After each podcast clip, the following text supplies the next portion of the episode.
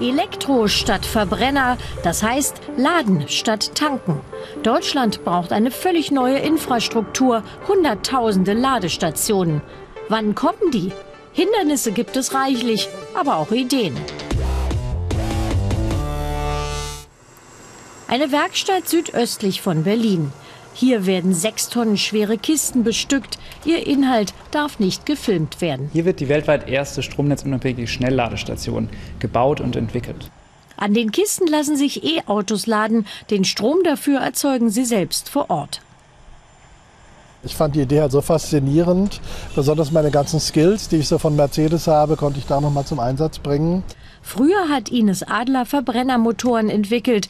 Ihr technisches Wissen nutzt sie jetzt, um die E-Mobilität voranzubringen. Naja, wir haben ja einen Generator innen drin, der eben aus Ethanol Strom produziert.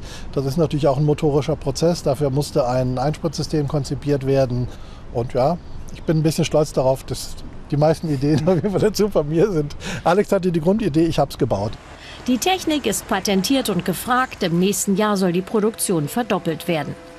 Ladepunkte für E-Autos eine wichtige Voraussetzung für die Mobilitätswende. Rund 1,5 Millionen E-Autos werden Ende des Jahres durch Deutschland fahren. Für sie gibt es bisher rund 90.000 öffentliche Ladepunkte.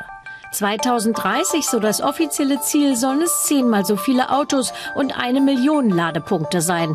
Doch es wird anders kommen, sagen Marktbeobachter.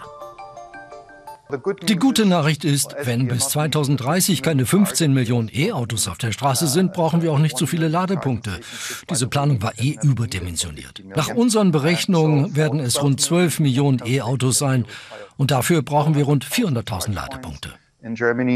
Rund 400.000 Ladepunkte bis 2030 also. Das heißt, jede Woche müssten 1000 Ladepunkte ans Netz gehen.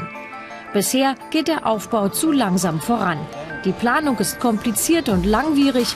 Teilweise müssen Netzanschlüsse extra verstärkt werden. All das kostet sehr viel Geld und führt zum nächsten Problem.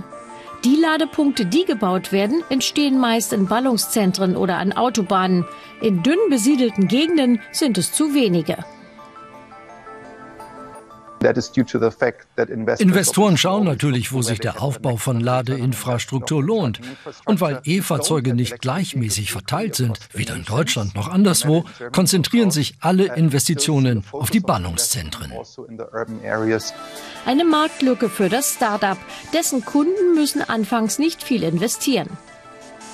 Wir werden immer Orte haben, wo es sich nicht lohnt, Ladeinfrastruktur zu errichten. Und das ist ein großer Anwendungsfall von uns, denn unsere Schnellladestationen sind mietfähig. Das heißt, die Kunden können einfach sagen, ich brauche die hier für zwei Jahre, für fünf Jahre, für sieben Jahre und dann kann ich sie wieder zurückgeben. Oder ich nehme sie einfach an den nächsten Ort wieder mit hin. Und es gibt noch mehr Ideen. Der chinesische Autobauer NIO plant den Aufbau von Stationen, an denen eine leere Batterie automatisch gegen eine volle ausgetauscht wird. Das wird das Aufladen mit Kabeln nicht ersetzen, aber ergänzen. Es ist gut, wenn sich weitere Ladetechnik entwickelt. In Zukunft wird auch das Aufladen mit Induktion eine Rolle spielen. Auf jeden Fall wird es Alternativen geben zum Ladekabel. Technisch geht viel, aber wie schnell und mit welchem Klimaeffekt? Damit E-Mobilität die CO2-Emissionen senkt, muss der Strom schnell grüner werden. Denn noch kommt kaum die Hälfte des Stroms aus erneuerbaren Energien.